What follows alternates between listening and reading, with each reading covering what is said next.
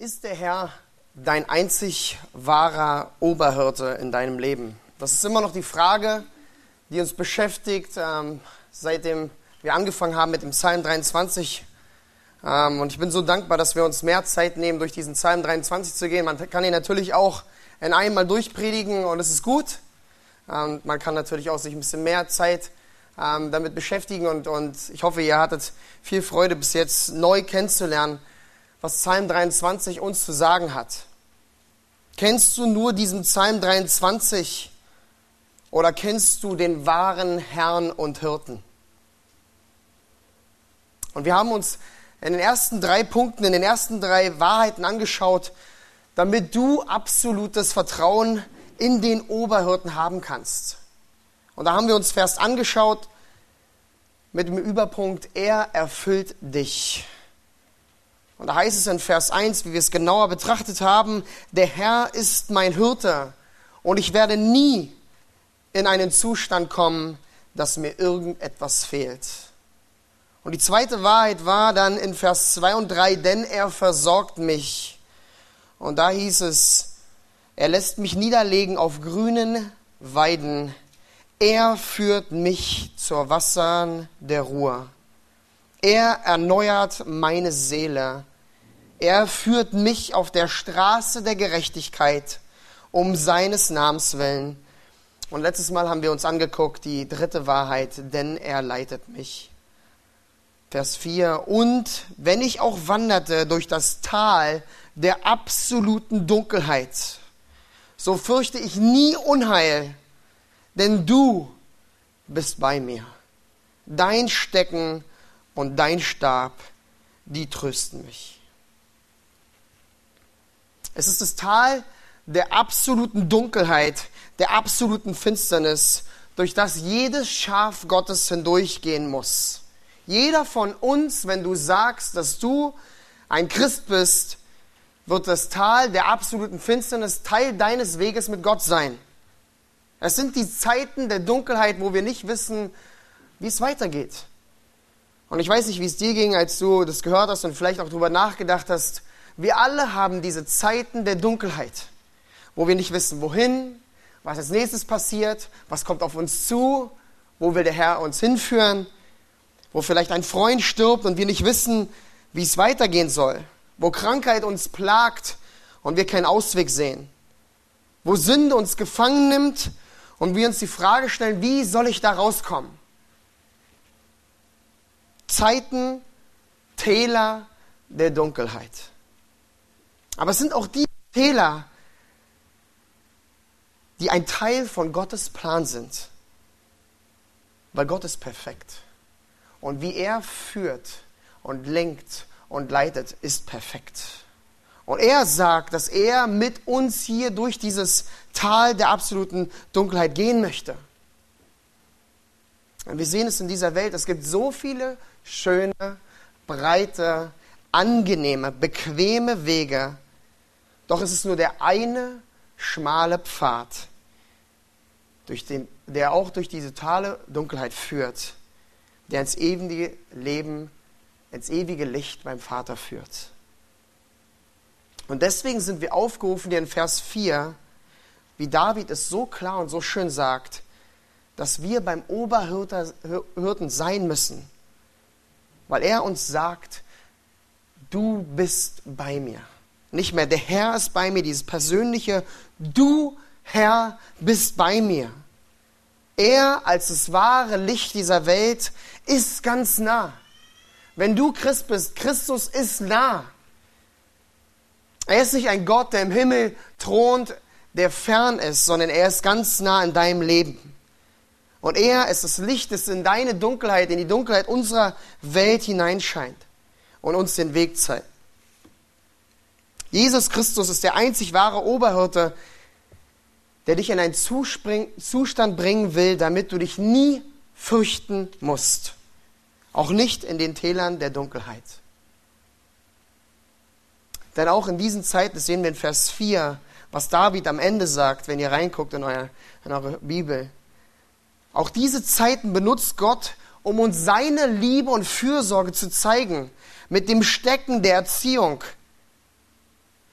damit du nah bei ihm bleibst. Aber auch mit dem Stab der Hilfe, um dich voll und ganz zu unterstützen. Und das alles dient dazu in Vers 4 am Ende, dass du getröstet wirst. So ein schönes Wort. Das ist das gleiche Wort, was, was Thomas interessanterweise uns vor zwei Wochen nahegebracht hat mit Nacham. Oder Naham hat er gesagt. Nacham ist die Aussprache ähm, von diesem Wort, was, was trösten oder Reue bedeutet. Und hier ist es wieder so ein Zustandswort im Hebräischen. Die, die Grammatik im Hebräischen ist sehr vielfältig.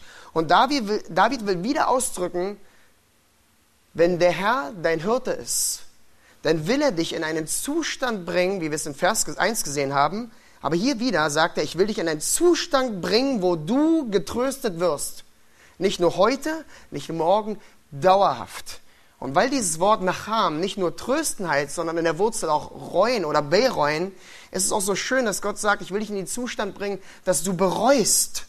Diese Vielseitigkeit, wo er sich um dich kümmert. Trost, weil er uns immer vergibt. Trost, weil er uns immer annimmt und unterstützt. Trost, weil er weiß, wo lang es geht und dass wir immer ankommen werden. Es ist der Trost, den wir vom Herrn bekommen, weil wir wissen, er ist Herr. Aber auch die Reue über die eigene Schuld, die eigene Torheit, immer wieder zu wissen, alleine, wo lang es gehen soll, immer wieder diese bockigen Schafe, wie wir manchmal sein können. Also ich kenne es bei mir, ich weiß nicht, wie es bei euch ist. Immer wieder die Reue zu empfinden, wie der Herr uns in Liebe zurückführt. Wie er uns sagt, ich bin treu, auch wenn du untreu bist. Und ich will dich leiten, dass du es bereust, abgewandert zu sein. Reue der Buße. Reue, die zur Vergebung führt. Und dann eine Reue, die zur Anbetung führt. Und es ist so interessant zu sehen, hier nochmal in Vers 4, wenn David sagt, und wenn ich auch wanderte durch das Tal der absoluten Dunkelheit. Er sagt nicht, also wenn ich hindurchrenne oder wenn ich durchkrieche oder wenn ich irgendeine Möglichkeit finde, um außen rum zu gehen, sondern er wandert. Ja? Und wenn wir wandern, wir haben es gestern gemerkt, äh, mit der Jugend ähm, sind wir ein bisschen länger gewandert, vielleicht noch ein bisschen länger. Aber Wandern ist gemütlich, ja. Wandern ist, wir, wir, wir trennen uns als Gruppe, die einen sind hinten, die anderen vorne, aber alle wandern irgendwie zusammen. Es ist ganz gemütlich. Und David bringt hier zum Ausdruck, ich wandere mit dem Herrn in absoluter Sicherheit und Gewissheit, dass alles stimmt. Ich brauche mich nicht zu fürchten, weil ich mit dem Herrn wandere. Und das ist ein Bewusstsein, was der Herr in uns schaffen will. Dass wenn auch die Umstände unseres Lebens gewaltig sind, sich verändern, wenn wir Not haben, wenn wir auch mal nicht wissen, wie es weitergeht, wenn wir auf den Herrn schauen, verändern wir unser, unsere Geschwindigkeit nicht, werden wir nicht unruhig, sondern wir wandern mit ihm. Und es ist so schön, wie David hier im Psalm 23 beschreibt, wie der Herr uns durchs Leben führt. Und mir wird immer mehr klar, wie wichtig dieser Psalm 23 für uns ist. Ich weiß, dass wir viel die ganze Schrift benutzen können, um einander zu ermutigen, aber ich finde, Psalm 23 bringt es so in sechs Versen auf den Punkt, wie der Herr dich und mich führt, in dieser liebevollen Zuneigung.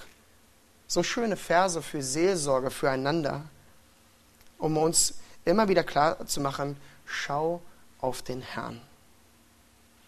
Denn dann brauchst du dich nicht manchmal fürchten, selten fürchten oder immer wieder, dann brauchst du dich nie fürchten.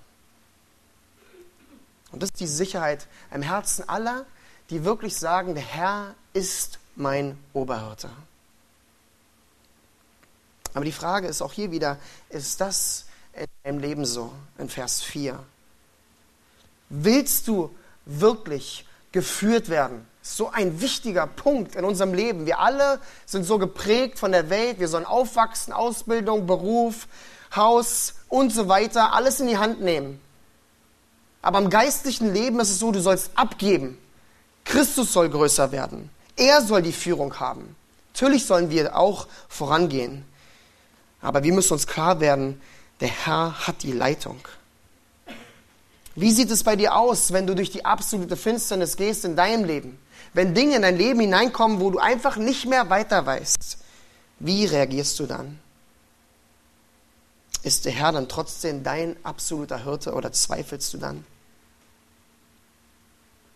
Weil David zeigt uns hier, wie dieser Herr und Hirte wirkt und wie wir uns selber prüfen können, ob wir wirklich diesem Herrn und Hirten folgen.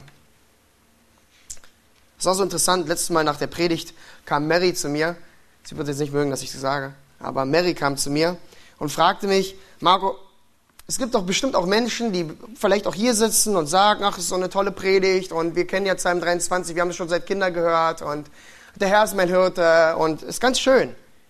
Es gibt Menschen, die, die meinen, Christen zu sein, die anscheinend der Gottseligkeit haben, aber in Wirklichkeit sind sie nicht errettet. Menschen, die mitschwimmen in der Gemeinde, in der Christenheit, die die Bibel ganz toll finden, auch so eine schöne Geschichten über Gott als dem Hirten.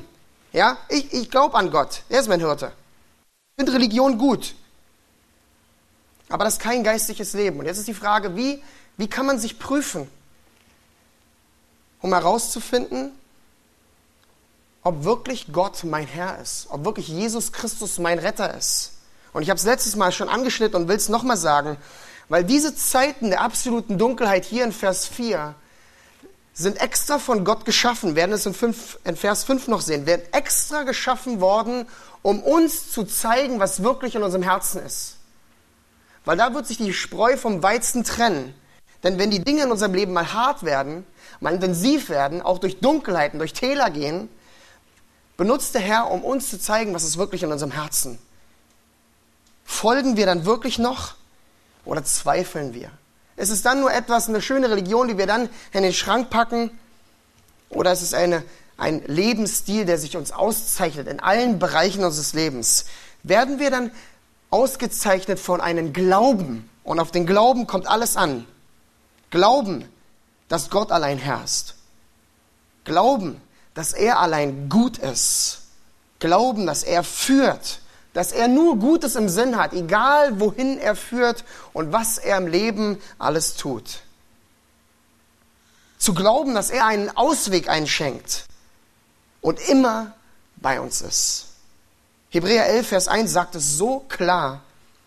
Es ist aber der Glaube, eine feste Zuversicht auf das, was man hofft, eine Überzeugung von Tatsachen, und hier kommt's, die man nicht sieht.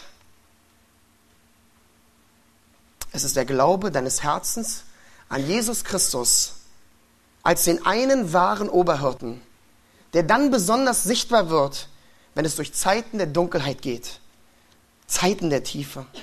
Dann, dann wird offenbar aus, was du wirklich beschaffen bist.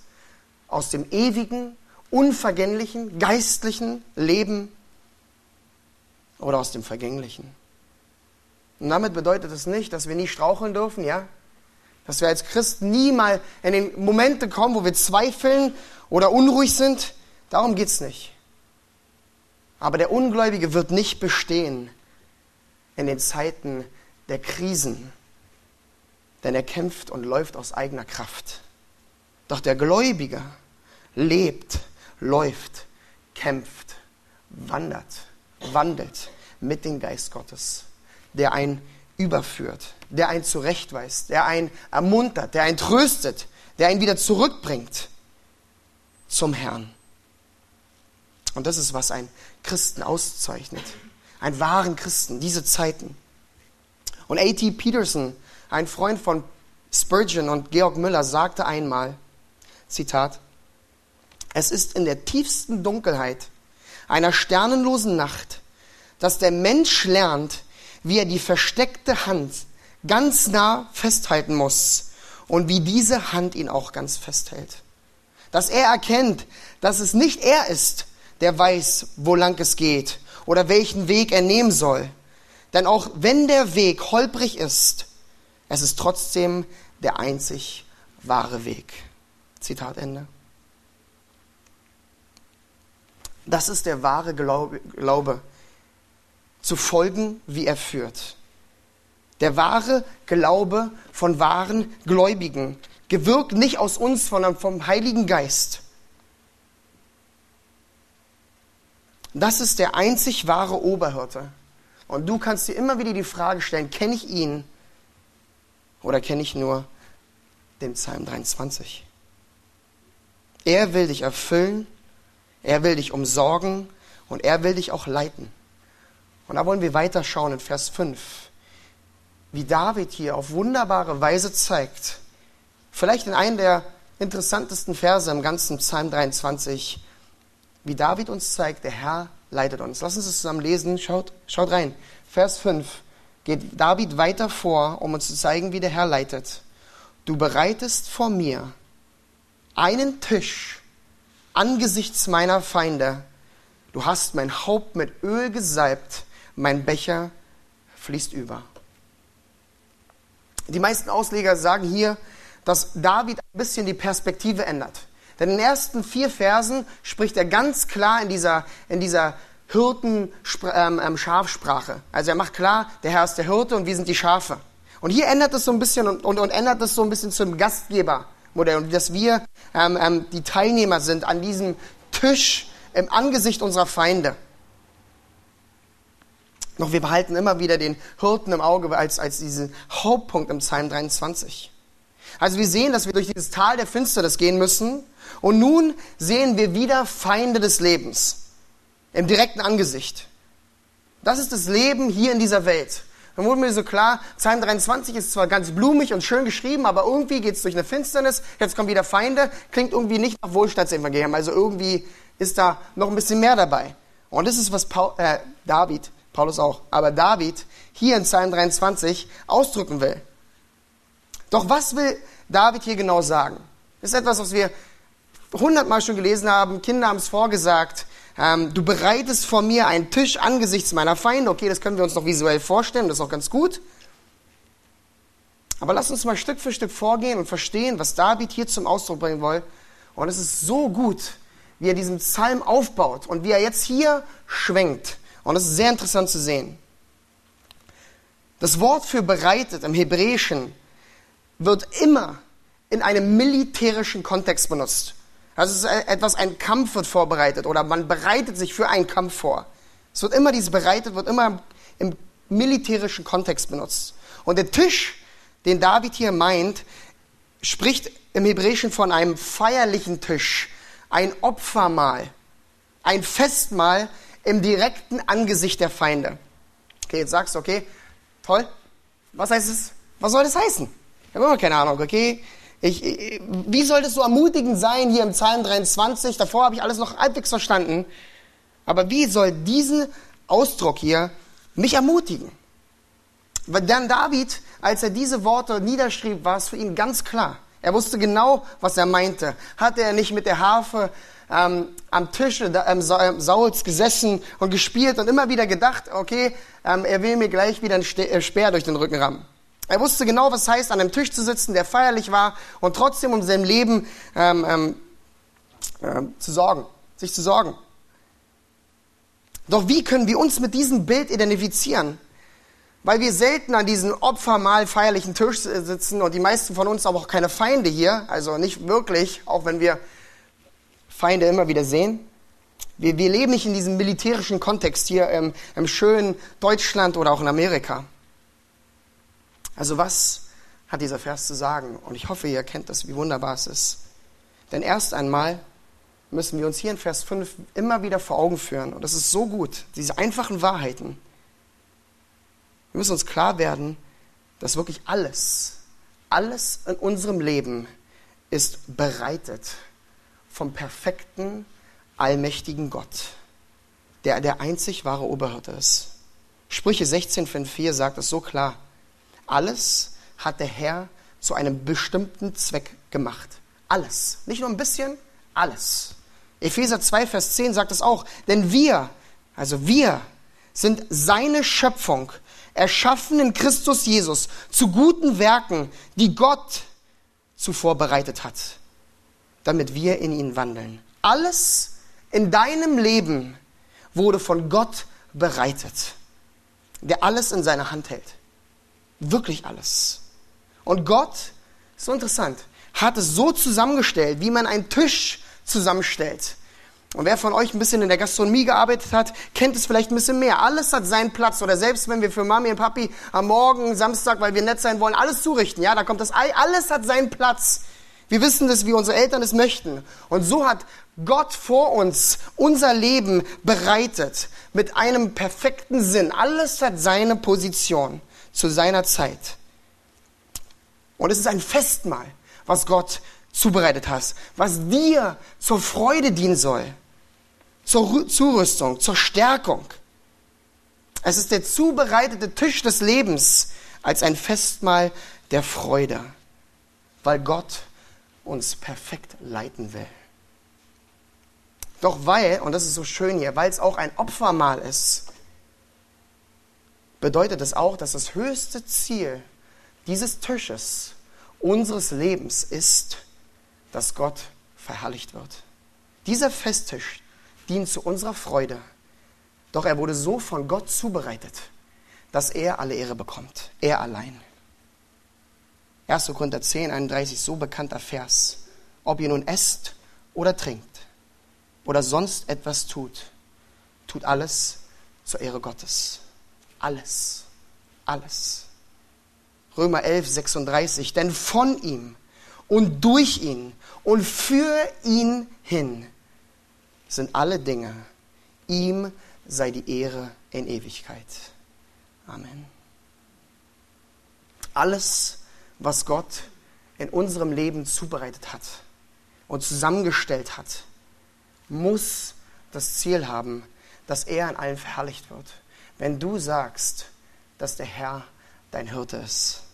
Auch wieder ein bekannter Vers, Römer 12, Vers 1. Ich ermahne euch nun, ihr Brüder, angesichts der Barmherzigkeit Gottes, dass ihr eure Leiber darbringt als ein lebendiges, heiliges, Gott wohlgefälliges Opfer. Das sei euer vernünftiger Gottesdienst. Es ist der Wohlgeruch unseres Lebens in allem, was wir tun, dass Gott verherrlicht wird, wenn er wirklich dein persönlicher Retter ist. Und das ist so wichtig hier zu verstehen. Gott hat alles perfekt bereitet. Zu unserer Freunde, zu seiner Anbetung und Ehre. Doch interessant ist hier, dass auch Gott wieder die Komponente reinbringt, dass alles im direkten Angesicht unserer Feinde geschieht. Im Kontext des Kampfes, wie es schon interessanterweise auch am Sündenfall ganz am Anfang der Schrift gesagt wird, 1. Mose 3 finden wir dann, und ich will Feindschaft setzen zwischen dir und der Frau, zwischen deinem Samen und ihrem Samen. Der Kampf, der vom Anfang an herrscht. Der Kampf, den wir auch in der Gemeindestunde gesehen haben. Wir leben in dem Machtbereich Satans auf dieser Erde, dieser gefallenen Erde, der Sünde, die im Feindschaft ist gegen die Christen, gegen die Gläubigen. Es ist der Kampf von Licht und Finsternis. Und wenn du jetzt sagst, ich kenne diesen Kampf gar nicht, dann will ich dir sagen, ein Christ ist ein Kämpfer.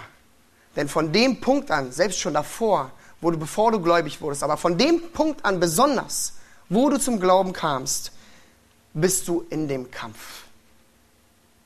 Wir haben auch Feinde. Wir haben auch Feinde, jeden Tag. Sei es der Kollege auf der Arbeit, der uns zusetzt, falsch über uns redet, weil er weiß, dass wir Christen sind, Mitschüler, die uns hänseln, klein machen. Vielleicht der ungläubige Partner, der uns zusetzt. Oder andere ungläubige Familienangehörige. Wir sind ständig mit Ungläubigen zu tun, haben wir zu tun und, und merken diesen Kampf. Aber noch viel mehr merken wir den Kampf in unserem eigenen Leben, oder? Das eigene sündige Fleisch, was die ganze Zeit gegen uns aufbegehrt. Die ganze Zeit in Feindschaft gegen uns ist.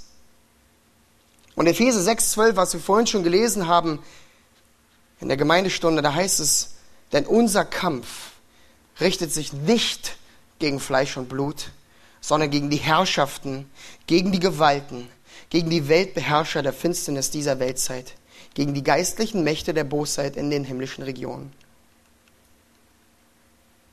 Wir als Christen, und es ist so klar, was David hier ausdrückt, leben unser Leben, was Gott bereitet hat, zu unserer Freude, zu seiner Herrlichkeit, aber doch im direkten Angesicht der Feindschaft gegen die Sünde, die jeden Tag Ausschau hält auf dich und mich, um uns anzugreifen, uns zu verführen, uns zu Fall zu bringen, unsere Schwachheiten, Nöte, Probleme, Sorgen, unsichtbare Mächte, Feinde des Lebens, unsere Sünde, die nur eins im Sinn haben, uns abzubringen. Und wir könnten darüber nachdenken. Für eine Minute. Was sind die Feinde deines Lebens? Was ist die Sünde, die immer wieder dich versucht abzubringen? Wo kämpfst du? Kämpfst du überhaupt? Das Interessante ist hier, dass dieses Wort Feinde im Hebräischen eigentlich gar kein Subjekt ist, sondern es ist ein Verb als Partizip. Ja, okay, Deutschunterricht, zu lange her. Muss auch immer wieder nachgucken.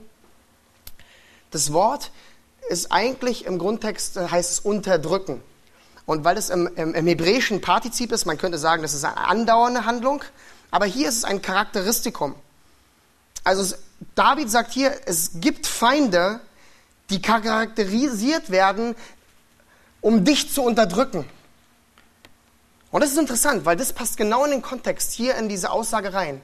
Weil die Hauptausrichtung von der Sünde, von den Feinden unseres Lebens geht immer dahin, uns zu unterdrücken, uns klein zu halten, uns in unserer Box einzusperren, dass wir uns verkriechen zu Hause.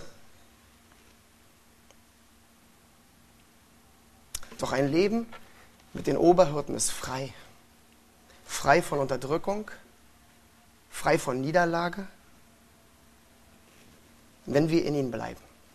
Wenn wir nah beim Herrn bleiben und sagen immer wieder, du bist bei mir. Und David sagt hier, und das ist so schön zu sehen, wenn vielleicht Feinde sich erheben, wenn vielleicht Feinde im einen Angesicht sind. Nein, er sagt, du bereitest mir einen Tisch im Angesicht meiner Feinde. Es war die Gewissheit, dass diese Feinde da sind, dass sie kommen, dass sie präsent sind. David war klar, dass Feinde im Leben auftreten. Ist dir es auch klar? Ist dir es klar, dass, dass du im Feindschaft bist und dass diese Dinge passieren? Manchmal reagieren wir so oft in unserem Leben, ups, ja, wie ist das wieder passiert? Wie ist uns, ist uns das wieder überkommen? Aber interessanterweise ist hier immer wieder, dass wir uns zurückerinnern, dass Gott dieses ganze Szenario zubereitet, oder? Gott ist derjenige, der an der Macht ist. Gott ist derjenige, der alles zusammengestellt hat. Es ist immer Gott. Es ist nicht immer so alles Satans Schuld. Nein, Gott lässt Dinge zu und wieder, was wir in Vers 4 schon gesehen haben, damit wir wachsen, damit wir sehen, wer wir sind, damit wir sehen, wie abhängig wir sind, damit wir sehen, er ist Herr. Und wir können uns immer wieder die Frage stellen, die ich letztes Mal schon meinte, hätte Gott es ändern können? Ja. Hat es geändert? Nein. Ist er immer noch Gott und perfekt? Ja. Können wir immer wieder ansetzen, die Frage. Gott hat alles perfekt zubereitet. Zu unserer Freunde, zu seiner Ehre, aber doch im direkten Kampfbereich gegen die Sünde. Und es ist so interessant zu sehen, wie David hier reagiert. Und das macht diesen Vers 5 so voll. Weil er hat immer wieder davor gesagt, in Vers 1 hat er gesagt, der Herr ist mein Hirte und ich werde nie in diesen Zustand kommen, dass mir irgendetwas fehlt. Im direkten Kontext von Vers 4 hat er gesagt, auch wenn ich durch das Tal der Finsternis gehe, sagt er, als Reaktion fürchte ich kein Unheil. Also in Vers 5 muss da wieder so eine, so eine, so eine Reaktion kommen, so, so eine Antwort auf dieses Tisch und Feinde im Angesicht. Jetzt muss irgendwas kommen, was es erklärt. Oder? Ist doch ganz klar. Die Reaktion, die, die, die David hier hat, sieht so ganz anders aus. Du bereitest vor mir einen, An einen Tisch angesichts meiner Feinde. Und dann schwenkt er über und sagt auf einmal, du hast mein Haupt mit Öl gesalbt, mein Becher fließt über. Was ist mit den Feinden? Kannst du mir das so erklären? Doch David will hier etwas ganz klar machen. Das ist so gut und so wichtig was wir verstehen müssen in unserem Leben und was wir so oft falsch machen. Denn David macht uns klar, dass Gott alles zubereitet hat zu unserer Freude, zu seiner Ehre, im Angesicht der Feinde. Doch dann ohne Erklärung lenkt er unsere Herzen auf das, was am wichtigsten ist in unserem Leben. Und das ist der überfließende Segen Gottes. Du hast mein Haupt mit Öl gesalbt, mein Becher fließt über. Und er benutzt hier wieder nicht die hypothetische Rede, dass vielleicht der Segen Gottes kommt, sondern er sagt ganz klar, du wirst mich segnen. Und wir werden erklären, und ich werde erklären, was es bedeutet. Denn es ist die Gewissheit, die hier zum Ausdruck kommt, auch in dem Verb gesalbt. Was eigentlich besser übersetzt wird, wenn man jetzt von gesalbt wieder denkt, denkt man, okay, David kommt jetzt wieder zurück dahin, wo er selber gesalbt wurde und dann kam es über seinen Kopf und dann fließt es runter und es wurde immer als Bild benutzt im Alten Testament. Aber das heißt es eigentlich nicht, sondern das Gesalbte spricht eigentlich von, von Erfrischen. Und jetzt gehen wir noch weiter über und eigentlich heißt es ganz genau fett werden. Und das ist ganz interessant. Gott erfrischt mein Haupt, mein Kopf. Er macht mich fett. Geistlich fett. Und geistlich fett sein ist ein Segen. Ja, nicht körperlich, also da kommen wir jetzt in andere Richtung. Aber geistlich fett zu sein ist ein Segen. Und er sagt von Kopf bis Fuß. Ganz. Komplett. Und Öl spricht immer von Segen.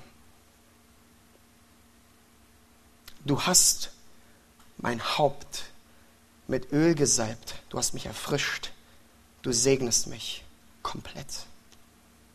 David lenkt unsere Herzen weg von diesen weltlichen Problemen, wo wir so oft fixieren, hin zu dem irdischen und ewigen himmlischen Segen. Und dieser Segen ist nicht nur ein bisschen, sondern der Becher fließt über. Ich, ich liebe dieses Bild von diesem überfließenden Becher. Und wenn wir uns daran erinnern, dass er ja trotzdem davor von diesem Tisch gesprochen hat, können wir uns das richtig vorstellen. Du siehst den Tisch, da ist der eine Becher und er fließt über. Und wenn er überfließt, was passiert? Er berührt alle anderen Bereiche. Und das ist, was der Herr macht. Er segnet uns und dieser Segen wird alle Bereiche unseres Lebens mit einschließen. Alles wird in Berührung von diesem Segen kommen. Das ist der Plan Gottes für unser Leben. Auch im Angesicht unserer Feinde. Auch im Angesicht unserer Sünde, in dem Kampf, in dem wir stecken, dieser himmlische, ewige Segen. Und 2. Korinther 4, 16 bis 18 sagt es auch so klar. Auch wie Paulus unseren Blick verändert. Da sagt er, Darum lassen wir uns nicht entmutigen, sondern wenn auch der äußere Mensch zugrunde geht, so wird auch der innere Mensch Tag für Tag erneuert. Denn unsere Bedrängnis, die schnell vorübergehend leicht ist, verschafft uns eine ewige und über alle Maßen gewichtige Herrlichkeit. Da wir nicht auf das Sichtbare schauen, sondern auf das Unsichtbare. Denn das Sichtbare ist zeitlich, was aber unsichtbar ist, das ist ewig.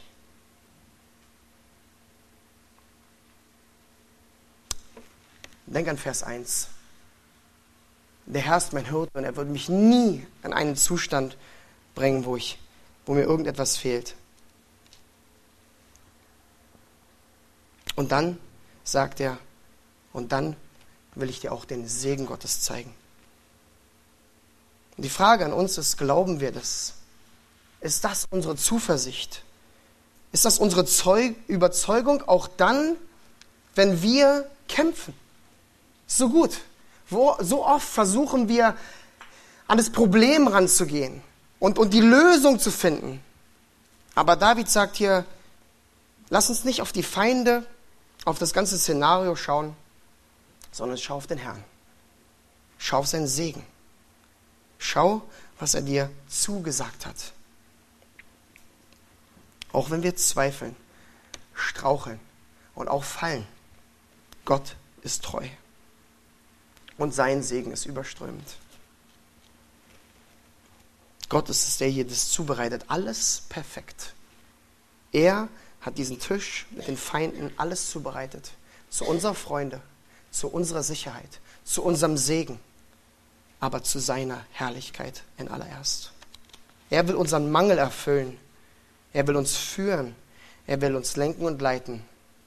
Und dann will er uns segnen, wie wir es hier auch schon gesehen haben. Und das ist der letzte Punkt, den wir uns anschauen wollen hier in Vers 6. Den viert, die vierte Wahrheit, damit du absolutes Vertrauen haben kannst in den Oberhirten. Denn er segnet dich, was wir eben schon so klar in Vers 5 gesehen haben. Lass uns Vers 6 noch lesen und den schnell betrachten.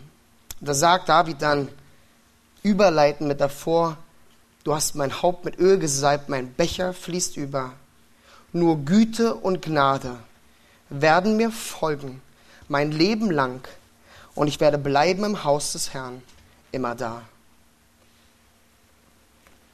Das hebräische Wort hier in Vers 6 am Anfang für nur heißt eigentlich gewisslich oder sicherlich. Ist bestimmt an manchen Übersetzungen von euch auch im Deutschen. Das heißt, die, wieder die Gewissheit, die David hier sagen will. Er will immer wieder sagen, das tritt ein, wenn Gott dein Hirte ist. Das wird gewisslich passieren. Und Güte und Gnade sind so wichtige Worte, die er sagt. Und er hätte alles sagen können. Barmherzigkeit, Treue, Hoffnung. Aber er sagt Güte und Gnade. Und Güte spricht von gut, von angenehm. Es spricht von etwas Reinem. Gottes Segen ist gut. Gott allein ist gut. Gottes Segen ist angenehm.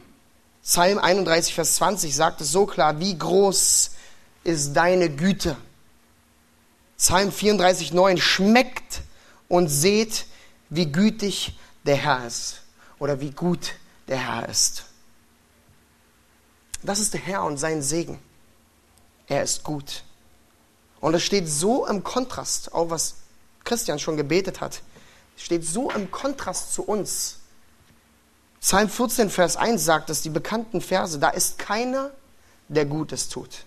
Römer 3, 10 bis 12 sagt es auch, es ist keiner, der Gutes tut. Es ist keiner gerecht. Gerecht ist auch gütig auch nicht einer. Es ist keiner, der verständig ist, der nach Gott fragt. Sie alle sind abgewichen und taugen alle zusammen nichts. Da ist keiner, der Gutes tut, auch nicht einer. Niemand, keiner, nicht einer. Die ganze Welt ist gefallen, aber das einer. Einer ist gut. Einer ist gütig. Und es ist Gott allein, der dein Hirte sein will. Aber es ist nicht nur Güte oder Gut, sondern es ist auch Gnade. Und Gnade ist das, vielleicht das bekannteste hebräische Wort. Es ist das Wort Chesed, was vielleicht einige von euch schon gehört haben. Und es ist so tiefgründig, dass Gnade es gar nicht ergreifen kann. Die meisten versuchen es mit Barmherzigkeit zu übersetzen, aber es ist auch nicht so treffend. Weil dieses Wort Chesed überall im Alten Testament vorkommt und da steckt ein ganzes Konzept dahinter. Chesed wird übersetzt als die treue Freundlichkeit Gottes oder die treue Liebe Gottes ist, ist vielleicht das, das Beste, wie man es übersetzen kann. Es spricht von Standhaftigkeit, von Unerschütterlichkeit, von Felsen, von einer felsenfesten Liebe Gottes. Es wird auch die Bündnisliebe genannt. Es ist die Liebe Gottes als der Entschluss von ihm allein dich zu lieben. Nicht, weil wir so toll sind, sondern weil er treu ist, weil er es beschlossen hat, weil er es bei seinem Namen geschworen hat. In Vers 3. Trotz unserer Sündhaftigkeit, Gott steht zu seinen Zusagen. Psalm 25, Vers 10 sagt es, alle Pfade des Herrn sind Gnade, sind Chesed, sind treue Liebe. Alle Pfade sind treue Liebe. Psalm 31, Vers 8, ich will frohlocken und mich freuen an deiner Gnade, an deiner treuen Liebe. Die ganze Schrift, wenn Gott zu uns spricht, spricht er von seiner treuen Liebe zu uns. Es ist die treue Freundlichkeit, felsenfest, unerschütterlich, die den Höhepunkt findet in Jesus Christus, der am Kreuz starb für uns, damit wir glauben dürfen und dadurch nicht verloren gehen, sondern ewiges Leben haben. Es ist die treue Liebe, die Erlösung möglich macht. Und diese Güte und Treue, Liebe, werden uns folgen, hier in Vers 6, unser Leben lang. Folgen ist auch so ein interessantes Wort, weil es spricht eigentlich von Verfolgen. Und ich finde es so schön, ich habe das eigentlich damals, als ich das übersetzt habe für meinen Lehrer am Seminary, habe ich das als Verfolgung. Er meinte, Liebe und Güte können dich nicht verfolgen. Ja, aber David sagt hier, du kannst der Liebe und Güte und dem guten Gottes nicht entkommen, wenn du sein bist. Auch wenn wir manchmal wegrennen, die Güte und Liebe Gottes ist treu, sie verfolgt dich. Sie ist dir hinterher, weil Gott es beschlossen hat, dich zu lieben. Auch wenn wir nichts verdient haben. Gottes Segen, seine Güte, seine Liebe wird uns erreichen.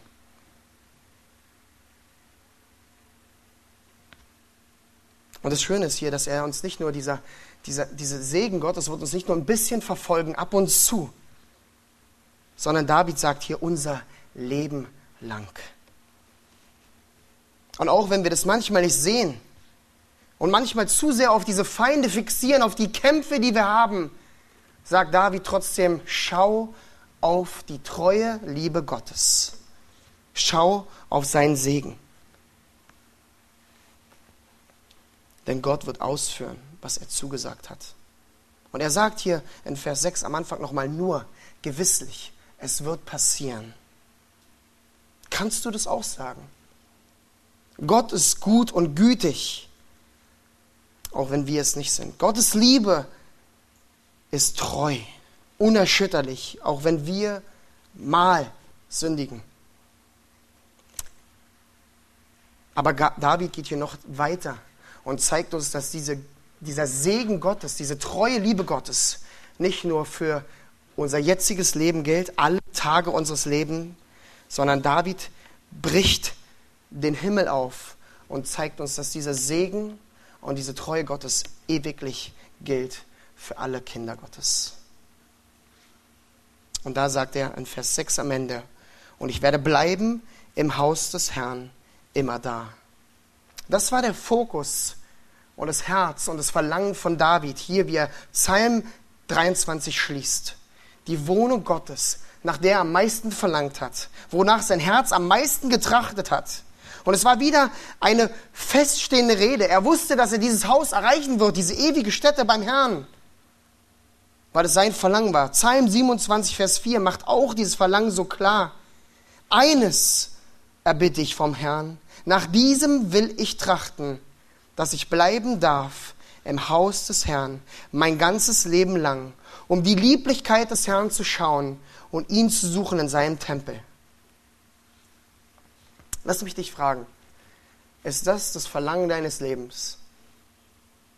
Ich weiß immer, wenn ich meine Jugend diese Frage stelle, ist immer wieder, ja, wir sind noch jung. Ich will zum Haus des Herrn, aber hier ist noch so viel zu erleben. Aber es geht unterm Strich dadurch, alles, was du tust, es ist ausgerichtet auf diese himmlische, ewige ähm, Heimat beim Herrn. Hast du diesen ewigen Fokus oder ist dein Herz nur auf diese Welt gerichtet und alle Dinge, die hier es gibt für uns, die so vergänglich sind. Und dann am Ende, was bleibt übrig? Davids Herz war fest auf das Haus des Herrn. Dieses Verlangen nach der ewigen Wohnung offenbart auch wieder, was wirklich in unserem Herzen ist. Das ist auch immer wieder, was David hier schafft. Er will uns rauskitzeln und sagen, ist es wirklich, was in dir ist? Bist es wirklich du? Kannst du wirklich diese Verse sagen und sagen, das ist mein Verlangen? Nicht immer perfekt. Er war auch nicht perfekt. Er ist genug gefallen, wir wissen das. Aber er wurde trotzdem gesagt, dass er ein Mann nach dem Herzen Gottes war, weil er doch in sich innen drinne auf den Herrn allein geschaut hat. Und das Interessante ist, lass mich das zum Ende fragen, wofür ist diese ewige Wohnung eigentlich geschaffen worden? Ja? Natürlich sagt David hier, ist diese ewige Wohnung zu unserem Segen, zu unserer Freude. Aber diese ewige Heimat, zu der wir gehen eins, ist geschaffen worden, bereitet worden von Gott, wie der Tisch, wie das Leben, alles, damit er am meisten verherrlicht wird. Weil er uns alles geschenkt hat. Und noch viel mehr, dass es eine Ewigkeit braucht, um zu verstehen, was er uns eigentlich alles gegeben hat. Deswegen ist es eine Ewigkeit, um anzubeten, was der Herr am Kreuz für uns gegeben hat. Es ist die ewige Wohnung der Anbetung. Und deswegen müssen wir uns fragen, ob wir das verstanden haben. Haben wir diese Freude nach dieser ewigen Wohnung, um ewig anzubeten? Auch wenn wir es jetzt nicht begreifen können, aber eines Tages werden wir ihn sehen von Angesicht zu Angesicht und uns freuen darüber, was er geschaffen hat. Freuen darüber, wie er uns angenommen hat, auch wenn wir ihn immer wieder abgelehnt haben. Uns über ihn zu freuen, weil sein Segen uns verfolgt hat. Alle Tage unseres Lebens. Er ist treu. Das ist so gut. Das ist Davids Schluss hier im Psalm 23.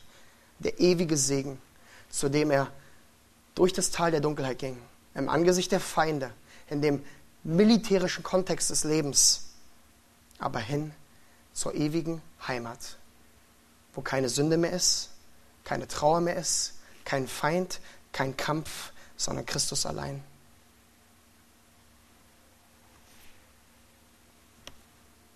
Ist der Herr dein einzig wahrer Oberhirte. Kannst du jetzt sagen, super, dreimal durch Psalm 23 gegangen, ich kenne den Psalm 23 jetzt gut, habe sogar ein paar hebräische Sachen gelernt, auch wenn ich es nicht aussprechen kann. Kennst du nur den Psalm 23 oder kennst du diesen wahren Hirten? Und nicht nur mit deinem Verstand, sondern mit deinem ganzen Herzen. Er allein ist der uns erfüllt, der uns versorgt und der uns segnet. Er bringt dich in einen Zustand, dass es dir nie an etwas fehlt. Auch nicht in den Tagen der absoluten Dunkelheit und im Angesicht deiner Feinde der Sünde. Denn er ist bei dir, sodass du dich nie fürchten musst. Denn er hat es bei seinem Namen geschworen. Er wird ausführen, was er gesagt hat. Er kommt ans Ziel mit den Seinen, mit seinen Schafen zur ewigen Wohnung. Bist du auch mit dabei? Weil der Herr ruft uns zu und sagt, komme zu mir. Ich bin der wahre Hirte. Komme zu ihm, zu deiner Freude und zu deinem ewigen Segen, aber noch viel mehr zu seiner ewigen Anbetung, zu seiner ewigen Ehre und Verherrlichung, weil er Gefallen daran hat, Sünder umsonst zu retten. Amen. Lass uns aufstehen und noch beten.